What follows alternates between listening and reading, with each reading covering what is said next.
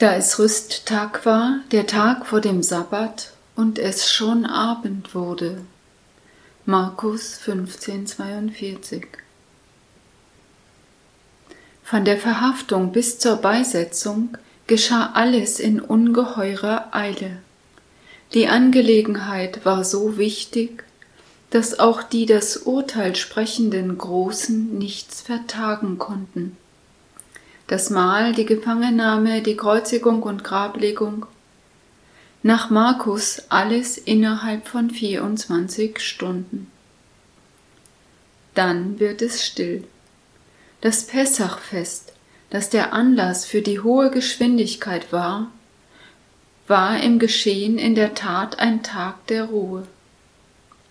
Wir wissen nur, dass er an jenem Tag im Grab ruhte Nichts sonst ist von diesem Tag überliefert.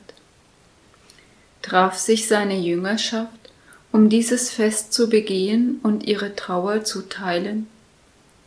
Was war das wohl für eine besondere Stille an diesem Tag, so gefüllt mit Erlebtem und Befürchtetem, auch mit Erhofftem? Jesus war wirklich tot. Ruhe und Unruhe, Verschonung und Angst zerrissen die Apostelherzen. Man möchte wohl gerne zur Tagesordnung zurück, und es geht nicht. Orientierungslosigkeit herrscht vor. Es gibt diese Tagesordnung mit ihm nicht mehr. Aber die gestiftete Gemeinschaft untereinander, die war noch da und gab gegenseitigen Halt. Wo war der Sinn in der Lehre, die nun Raum griff? Worin bestand der Sinn in den vielen Andeutungen Jesu, die Zukunft ansagten und doch noch nicht recht verständlich waren? Ging es wirklich weiter? Würde er in der Tat wieder auferstehen? Aber auch das Persönliche ängstigte die Apostel. Würde sie das gleiche Schicksal ereilen? Wie ist das mit der Hoffnung, wenn alles zurechtgelegte und geplante scheinbar nicht mehr gilt? Wenn alle Sicherheiten keine Sicherheit mehr geben und das Latein am Ende ist? Es waren die tieferen, ja die archaischen Schichten, die nun so etwas wie Halt vermittelten. Glaube und Gebet in der Kindheit gelernt, waren verankert.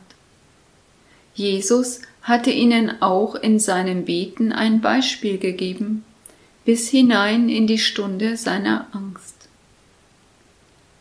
Das Stundengebet des Kar-Samstags spiegelt diese Rückkehr des Beters in die Gottesbeziehung, das neue Anfragen und Suchen. Im Laufe des Tages wandelt sich der Charakter der Gebetstexte von Trauer und Klage wieder hin zu neuem Vertrauen. Es wandelt sich die Düsternis des Herzens ganz verhalten hin zum kommenden Neuen, ohne konkret zu wissen, was ist. Dieses stellvertretende so beten dürfen ist ein Geschenk. Vieles hast du getan, Herr, du mein Gott, deine Wunder und Pläne für uns, nichts kommt dir gleich. Du bist die Gottheit, die Wunder tut.